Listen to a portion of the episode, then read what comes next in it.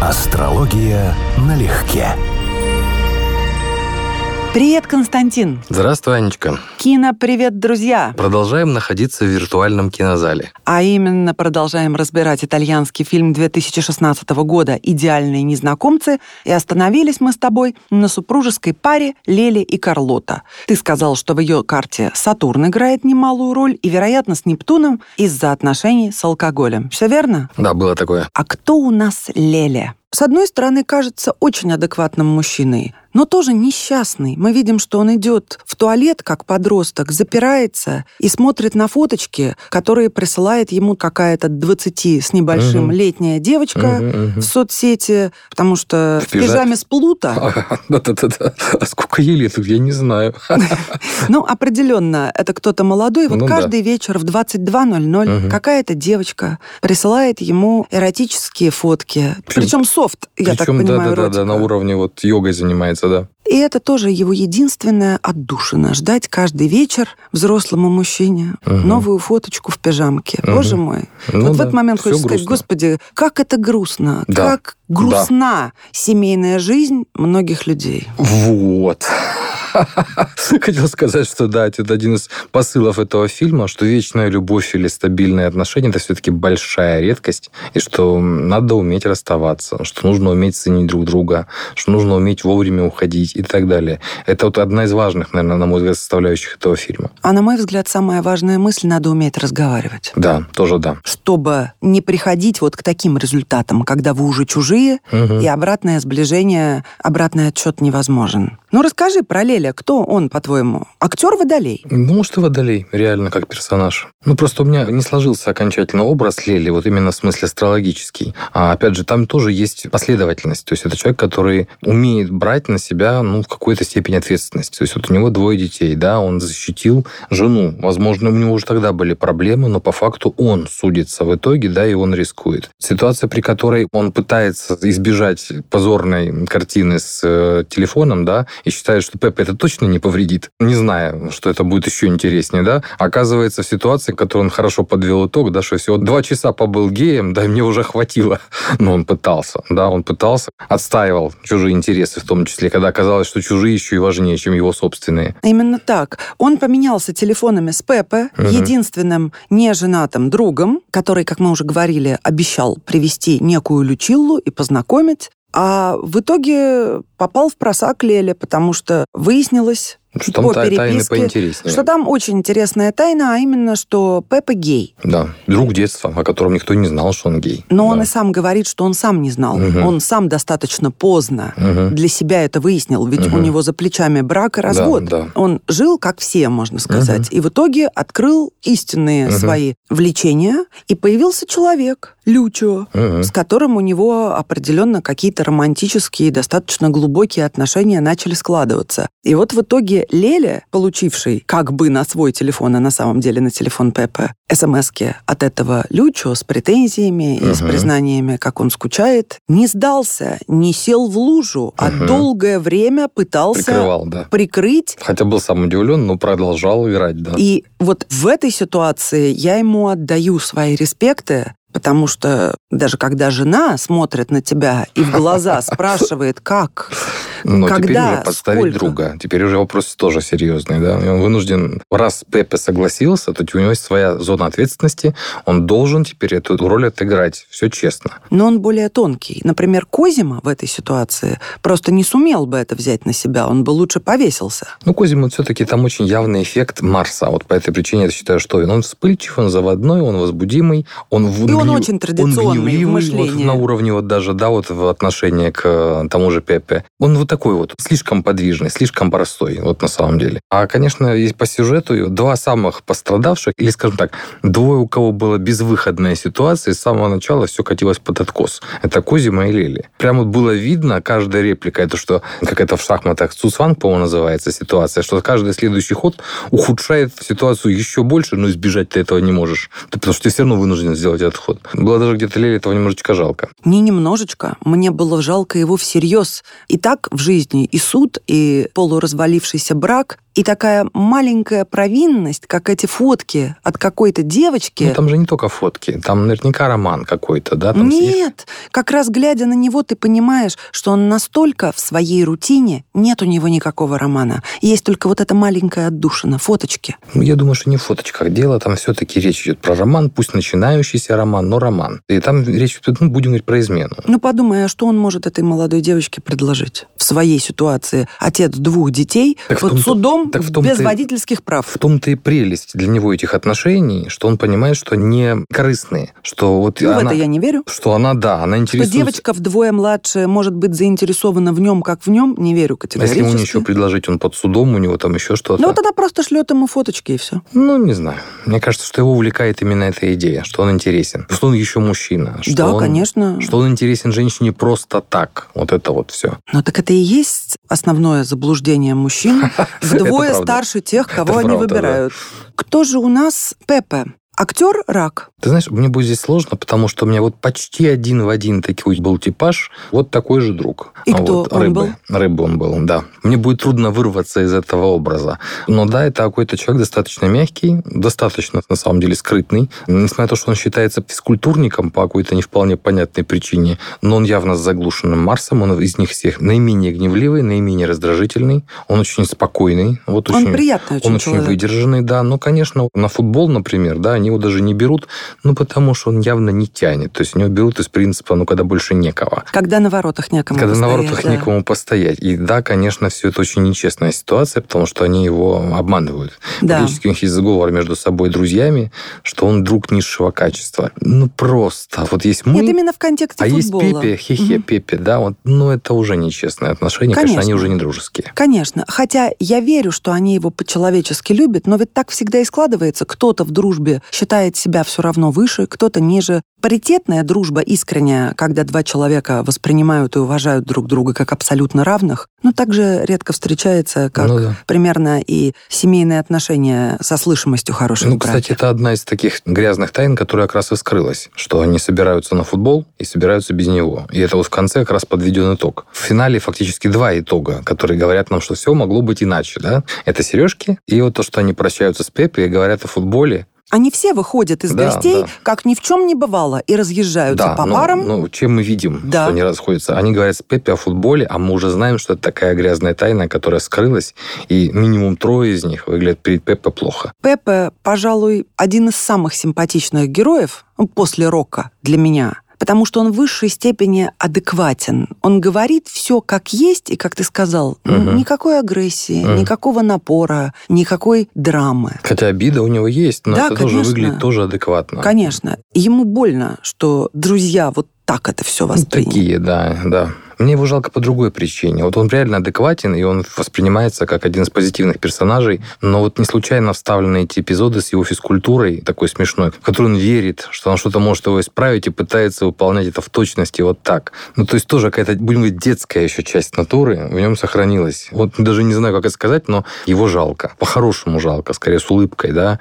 не с презрением, а с ощущением, ну, вот как-то вот, даже не знаю, как подобрать какое слово, сентиментальное какое-то вот такое чувство. Ты знаешь, у меня ассоциация, которая, наверное, не очень удачна для того, чтобы ее озвучивать, потому что вот этот финал фильма, где Пепе останавливает машину, ставит ее на сигналку, да, на мигалку и выполняет свое упражнение. Скажем, для слушателей не совсем будет понятна ассоциация. У Кастнеда есть эпизод, где Кастнеда рассказывает Дону Хуану одно из самых шоковых для него переживаний, когда его близкий друг пригласил его в бордель, сказал, ты знаешь, там есть такая-то, ну, условно, Марья Ивановна, она устраивает там такие фигуры перед зеркалом. Это нечто. Вот он его пригласил в этот бордель, и эта Марья Ивановна устраивала фигуры перед зеркалом. Не молодая дама. Значит, что-то там маршировала, что-то там махала ногами, и слух, как маленькая девочка, считала, вот, значит, она, видимо, как-то занималась балетом, тем раз, два, три, чтобы не сбиться с ритма. Он говорит, это было грустно, страшно, что я не выдержал, сбежал. Вот у меня была ассоциация вот именно это. Не то, что нищета духа, да, безнадега какая-то вот этого всего. Вот он неплохой Пеп, реально, он неплохой из них всех. Он один из самых симпатичных персонажей. Но они все живут в этой сансаре. Я сейчас на философский лад это все переключу и начну говорить какие-то такие говори, вы, говори. выспренные вещи, вот возвышенно-мрачные. Но финал фильма в том, что все у них на самом деле, вот та же ложь, та же двойная жизнь, все это никуда не девается.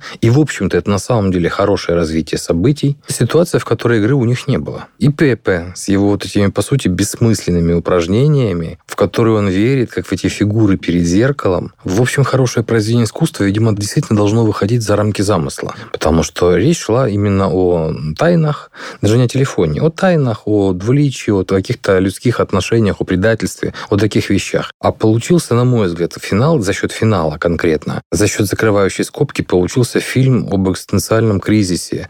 Даже не о кризисе возраста, а о кризисе жизни, смысла жизни, смысла честной жизни, да, вообще чем-то наполненной жизни. И вот Пеп, он, как на мой взгляд, именно это иллюстрирует, что да, и у тех ребят все вроде лучше, но это по сути красивая ложь, но у него тоже ничем не лучше, хотя он более честен с собой. Но все мы в этой сансаре. Не все знаю. мы в майе, это майе, правда. да. О, все мы в майе, не сансаре, да. Ну и в колесе сансары тоже. Ну да, но там про воплощение и про жизнь-то речь не идет, а вот про майю там на полную катушку. Хотя ведь они затрагивают вопрос веры в Бога. И тот же Пеппа говорит, я, допустим, не верю, и я не считаю, что дети — это смысл жизни. Mm. Моя жизнь имеет смысл и без них. Mm-hmm. То есть он для себя определился со многими вещами. Mm-hmm. Достоверно, на мой взгляд. Он не похож на заплутавшего. Нет, он не похож на заплутавшего в том смысле, что он не ответил себе на вопросы, которых он себе не задавал. Я вот про это. То есть вот какое послевкусие вызывает финал? Как вот от бокала того же, условно говоря, вина, да, как букет раскрывается-то в конце. А финал какое чувство вызывает? Очень двоякое. Да, конечно, двойственное, но для меня, ты знаешь, как для любителя, пусть даже неприятной, но правды, для меня вывод первейший. Если не получается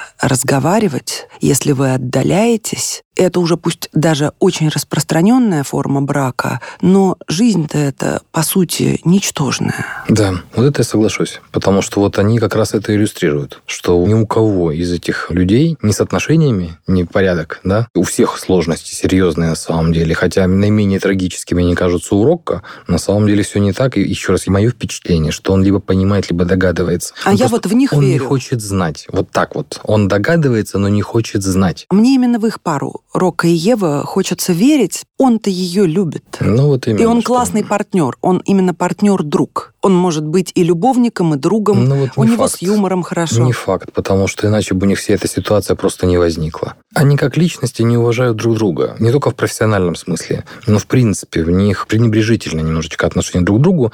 И это главная интрига, вот, которая у них возникает. Не про измены речь, а про вот, ну вот же, ну да, почему он консультируется не у тебя? А почему ты делаешь, мама, пластику не у него? И это вот сразу видно, что у них это больной вопрос. Но на самом деле это правильно. Хирург не должен оперировать ближайшего родственника, и уж тем более психотерапевт по всем правилам никогда не консультирует ни Нет, мужа, ни детей, ни родителей. Вот этим я соглашусь. Но их реакция показывает, что проблема не в этом. Забавно, как подруги и та же Бьянка ага. начинают честно высказываться, что, ну как, раз ты психотерапевт, ты должна принимать себя полностью. Зачем тебе переделывать грудь? Ну, она как психотерапевт... Ну, это понятно, да, не, не. Абсолютно. Ни с дочкой, ни с принятием себя, ни с чем, да. по сути. Ни с мужем, да. Угу. И пытающийся при этом все контролировать, потому что желание это есть, а не справляется. Вот для него, для мужа, например, для Рокко, нормальный диалог с дочкой. Вот абсолютно нормальный, он прекрасный взрослый. отец. Да, я считаю, он вот. прекраснейший. И понятно, почему она ему доверяет в итоге. То есть как бы сразу ясно, да? А у нее даже вот к мужу вот ревность в этой ситуации. Это видно, она его слушает и злится просто. Большой шаг Конечно. для человека, которому определенно за полтинник, и он всю жизнь с некой ухмылкой, насмешкой относился к посещению сеанса, сеансов, угу. он это сделал и уже угу. полгода ходит, а это довольно серьезный срок. Он правда ее любит? Вот в том-то и дело, что он ее любит, но это очень четко вписывается. Я это часто говорю, это мысль, она очень точная. Когда речь идет о проработке, вот у меня плохие отношения, как мне проработать в карте то или иное? Я всегда говорю одну и ту же мысль. Если у вас двое, а меняется один, то второй обязательно сядет на шею. Этим должны заниматься двое. Если меняется только один, вот именно его и прогнут, потому что именно он и меняется. Именно он перестанет быть собой. Это не компромисс, это сдача. Ну, помнишь, как она подходит на кухне к нему сзади, он доедает тирамису, и она его так обнимает, понимая в этот момент, какой он родной и классный. Да. А он тоже очень по-мужски реагирует, на секунду замирает и продолжает есть. Не потому, что ему все равно. Знаешь, чуть-чуть напоминает мне Гошу из «Москва слезам не верит», когда он уже вернулся, сел, хочется есть, поесть, хлебает борщ. Угу. Она на него смотрит, как долго, долго я тебя искал. Так, чуть-чуть супится. Восемь дней.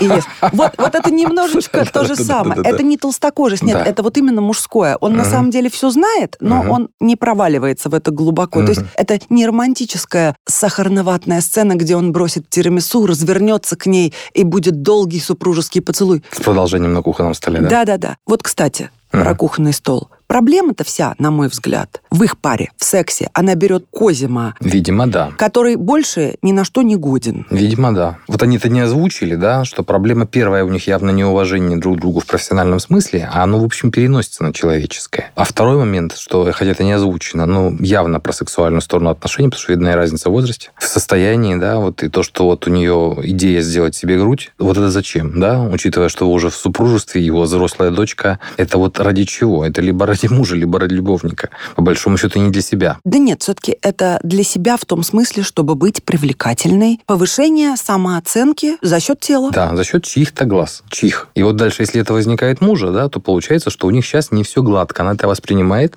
И даже если мы не знаем про ее измену, все равно понятно, что она хочет что-то изменить. Константин, ну, это для меня естественно. Женщина родила, в хорошей находится в целом форме, но, знаешь, вот мы сейчас выходим на скользкую тропинку. Если бы можно было провести опрос, какой процент женщин при условии, что нет финансовых затруднений и нету страха о неудачных последствиях операции, подписались бы сделать себе грудь? Ну, может, да. Просто я знаю, это вопрос отношения к здоровью, угу. но с точки зрения эстетики, если забыть о стоимости и так далее, а что, если живешь с мужем, то предполагается, что ему очень нравятся, пардон, плоские блинчики после какого-то момента. Не надо быть больше для него привлекательным. Ну, тогда мы вот и возвращаемся к вопросу, почему муж в какой-то момент уходит к 21-летней. Надо все успеть, покуда грудь высока, да. Угу. Какая-то песня. Брига... Бригадес? Нет, Бригадес, нет. Чуть не сказал, да.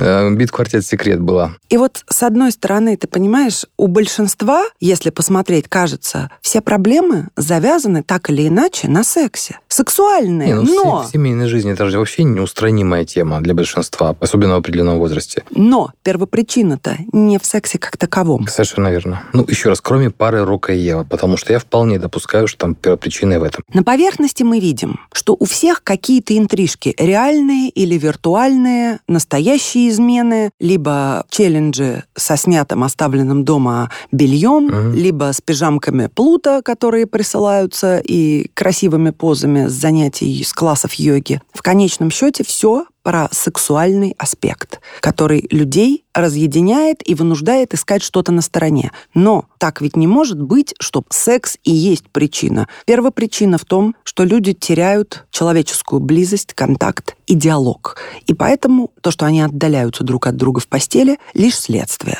Ну а исключением, я бы сказала, можно назвать только Козима, потому что он, в принципе, довольно грубо сколоченный парень, совершенно не предназначенный для семейной жизни. Он просто хочет легких отношений и разнообразия в женщинах, без какой-либо ответственности. Ну, в принципе, и Бьянка тоже, да, она в этом смысле ведомая, она вот, когда ему предъявляет претензию, что тебе было еще нужно, да, мы же с постели вообще не вылазим и так далее. То есть для нее это одолжение, это не важная для нее тема. Она не ему предъявляет, это она рассказывает, удивляется действительно, что мы же так недавно поженились, мы не вылезаем из постели, действительно, ей просто странно, откуда у него еще запал на стольких женщин, когда у них бурлит личная жизнь. Я не уверен, что можно секс вернуть диалогом и доверием. Я полностью согласен с тобой. Его можно что... не терять. Вот не знаю. Вот я согласен с тобой полностью, что важнейшая проблема отношений, и это хорошо вот действительно, да, это и недостаток доверия, и неумение, нежелание обсуждать, разговаривать. В этом я полностью разделяю твою точку зрения.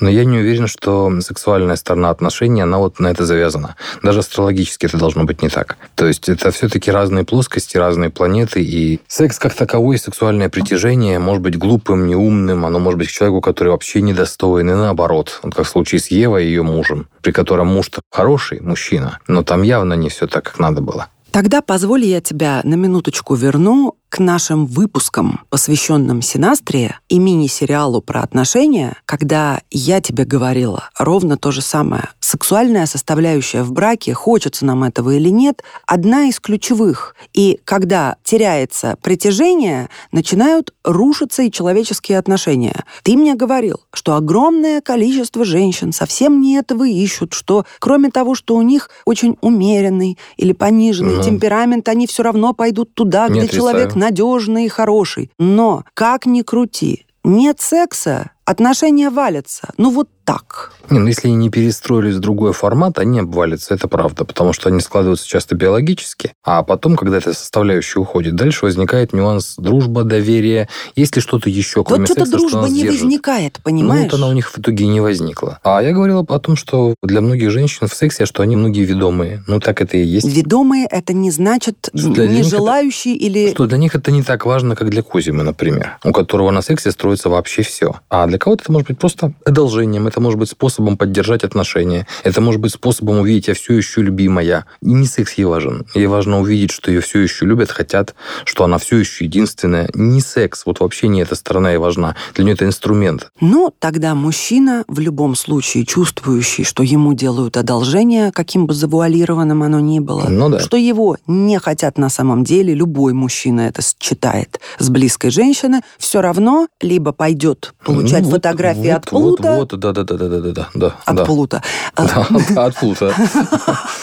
Да, возможно, и от него. И мне не хотелось бы, чтобы все упиралось именно в интим, но по факту, что мы видим, что там, где завалена интимная жизнь, там ложь, отчуждение ну, с этим я тоже соглашусь, но я все-таки иначе бы опять расставил акценты. Мне кажется, что Рокко это говорит, что вот не надо этого всего, мы хрупкие все. Да, это прекрасная что его не фраза. про секс речь, вот, что у всех должно быть какое-то личное пространство. Скажем так, для комфортного существования в мире. Быть совсем открытым – это большая удача найти человека, который тебя принимает вот таким, какой ты есть на самом деле, вообще без косметики любого рода. И вот именно об этом идет речь, что они, многие живут годами, у них уже семьи, у них уже дети, дети, но они не в полной мере друг друга знают и понимают по-прежнему. Безусловно, но все равно я это трактую так. Личное пространство внутреннее у каждого человека есть и остается, и даже при желании иногда невозможно туда пустить, правда? Говоря, какие мы хрупкие, Рока, безусловно, прав. Но он-то честен. Утверждая это, он отдает свой телефон и говорит, здесь даже нет пароля,